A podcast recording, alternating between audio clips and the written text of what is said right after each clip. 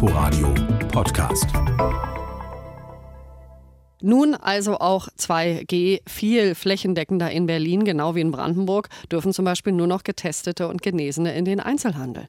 Das gilt für alle Läden, mit Ausnahme von Geschäften des täglichen Bedarfs und Baumärkten. Es wird Kontaktbeschränkungen geben für ungeimpfte und so weiter. Wieder einmal muss die Politik sämtliche Register ziehen, um die Corona-Welle abzuflachen und um die Leute zum Impfen zu bewegen. Der Sozialpsychologe Ulrich Wagner sagt aber, die ziehen doch gar nicht sämtliche Register. Es braucht eine klare Ansage, nämlich eine Impfpflicht. Ulrich Wagner von der Universität Marburg habe ich jetzt am Telefon. Ich grüße Sie ganz herzlich, Herr Wagner. Hallo. Hallo. Warum kann nur eine Impfpflicht die Ungeimpften zur Spritze bringen? Wir haben ja jetzt die Debatte dazu, wie mit dieser Pandemie umzugehen ist, seit Sommer in einer Art und Weise, dass es im Grunde stillsteht. Und wir wissen von Umfragen, dass diejenigen, die sich bislang nicht haben impfen lassen, auch nicht bereit sind, äh, sich zukünftig impfen zu lassen. Und ähm, die, die Gräben, mehr noch die Mauer zwischen diesen beiden Fraktionen, einerseits den Impfverweigerern und den Impfwilligen, werden immer höher. Wir reden nicht mehr miteinander, sondern reden nur noch innerhalb der jeweils eigenen Zirkel. Und da muss jetzt etwas geschehen, weil sonst gelingt es nicht, dass die Impfverweigerer aus ihrer Blase herauskommen, in der sie sich immer wieder gegenseitig davon bestärken, dass sie die richtige Strategie haben. Aber tut, wenn, also sollte die Politik sich entscheiden zu einer Impfpflicht, einer allgemeinen, tut sie dann nicht genau das, was die überzeugten Ungeimpften ihr vorwerfen? Also sie bricht Versprechen, sie beschneidet die Freiheit, sie zwingt der Bevölkerung was auf, dann ziehen die die Mauern doch noch höher, oder? Das wird vermutlich zunächst einmal passieren, weil äh, die Menschen sich dann eben in ihrer Freiheit eingeschränkt fühlen und eben der Politik der Vorwurf gemacht wird, sie hätte Versprechen äh, gebrochen. Ich denke aber, dass äh, bei einer einheitlichen und durch das Parlament natürlich beschlossenen Impfpflicht das Signal auch an ungeimpfte so sein wird, dass wir tatsächlich mehrheitlich mit der überwältigenden Mehrheit in Deutschland der Überzeugung sind, dass jetzt nur noch das allgemeine Impfen aus dieser äh, äh, Pandemie heraushilft. Und manchmal ist es, wenn man sich so verfahren hat, in einer bestimmten Position so festgelaufen ist und auch nur noch mit Leuten umgibt, die dieselbe Position vertreten, dann ist es manchmal wichtig, dass von außen ein Impuls kommt, mit dem man sein Verhalten ändern muss. Und das zieht dann häufig auch die eine Reaktion nach sich, dass man auch die Einstellungen ändert. Aber wenn die Leute so eingemauert sind in ihrer Überzeugung, wie erklären Sie dann Ihrer Blase, dass sie jetzt doch impfen gehen? Sie könnten ja sagen, nee, dann bleibe ich jetzt nur noch zu Hause. Die Erklärung ist, ich muss ja. Hm. Natürlich ist eine Möglichkeit, das können manche tun, sich dann, dann nur noch zu Hause einschließen. Wäre im Übrigen auch eine Lösung, weil damit würden die, die Infektionsketten ja auch unterbrochen. Aber äh, das können viele sich natürlich aus guten Gründen nicht leisten, weil sie äh, zur Arbeit gehen müssen und äußere Kontakte pflegen müssen.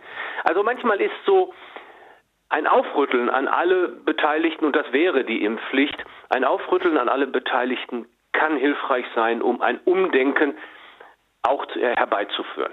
Und zu Gewalt führt das nicht, weil die Regierung zwingt uns ja dann zu etwas. Sorgt das nicht für, für noch mehr Druck im Kessel? Wir, in der Psychologie heißt dieses Phänomen Reaktanz. Man, wenn man sich in der Freiheit beeinträchtigt fühlt, dann wird man aufsässig. Und das führt dann zu Demonstrationen, die wir ja auch sehen. Ähm, das ich denke aber, wenn es ein einheitliches Signal gibt und ein, auch einen einheitlichen Druck, wird das ein relativ kurzes Aufflammen von solchen widerständigen Reaktionen sein. Und wir müssen auch im Auge behalten, bislang reden wir ja nur die, über diejenigen, die die Impfung verweigern und dafür protestieren und zuweilen auch gewalttätig werden. Äh, was ist eigentlich mit denjenigen, die sich gerne impfen lassen, die eine Boosterimpfung haben wollen und jetzt feststellen, dass das alles nichts nützt, weil die Impfquote nicht hoch genug ist? Das wollte ich befürchte, dass auch diese Gruppe anfangen wird, Widerstand zu zeigen und auf die Straße zu gehen. Also nur den Blick auf die Ungeimpften zu äh, richten und zu sagen, nur da wird gespalten, äh, ist äh, ein, ein verkürzter Blick. Da, äh, da, wollte ich mal nachfragen, wie lange hält denn eine Gesellschaft das eigentlich aus, dass sie viele Beschränkungen erlebt? Einige Berufszweige jetzt schon wieder Riesenverluste vor Augen haben, alles nur, um eine Minderheit zu schützen. Wie lange hält eine Gesellschaft das aus? Ich glaube, ich habe den Eindruck, dass wir schon dabei sind, das nur noch schwierig auszuhalten. Und Ähm, die Leiden, die wir gerade erleben, sind ja noch sehr im, im Stillen. Die Familien, die, wo die Kinder immer wieder äh, nicht in die Kindergärten gehen können und nicht in die Schulen gehen können und die Alten, die wiederum Einschränkungen hinnehmen müssen bei äh, Besuchen. Das ist ja ein stilles Leiden. Es wird noch viel lauter und viel vernehmlicher werden, wenn wir nämlich anfangen, infolge der Pandemie auch unter ökonomischen Schwierigkeiten zu leiden und Menschen anfangen, ihren Job zu verlieren. Und warum hat sich die Regierung nicht getraut, äh, schon viel eher massiv einzugreifen? Im Grunde haben sich viele politisch Verantwortlichen in eine, mit Beginn der Pandemie in eine ähnliche Situation begeben, wie das jetzt für die Impfgegner der Fall ist. Sie haben laut verkündet, vor einer Situation von völliger Ungewissheit, dass es auf keinen Fall eine Impfpflicht geben würde.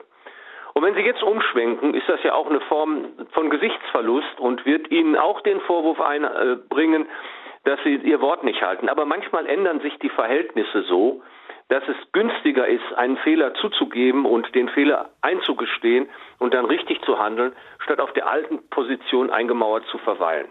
Sind die derzeit handelnden Personen dazu in der Lage oder vielleicht auch die künftige Bundesregierung? Die derzeit handeln, über die derzeit handelnden Personen müssen wir uns ja nicht unterhalten, weil die nicht mehr lange handeln werden. Aber wir sind ja auch alle erstaunt als Bürgerinnen und Bürger, wie auch die zukünftige Bundesregierung Zeit verstreichen lässt, die uns alle ungeduldig werden lässt, bis eben in der vergangenen Woche es endlich zu Entscheidungen gekommen ist. Ich hätte mir gewünscht, dass das viel früher und viel zeitnäher geschehen wäre, weil die Pandemie explodiert halt. Ähm, das, insofern wirft das auch kein günstiges Licht auf die kommende Koalition. Ich danke Ihnen sehr fürs Gespräch, Herr Wagner. Gerne. Inforadio Podcast.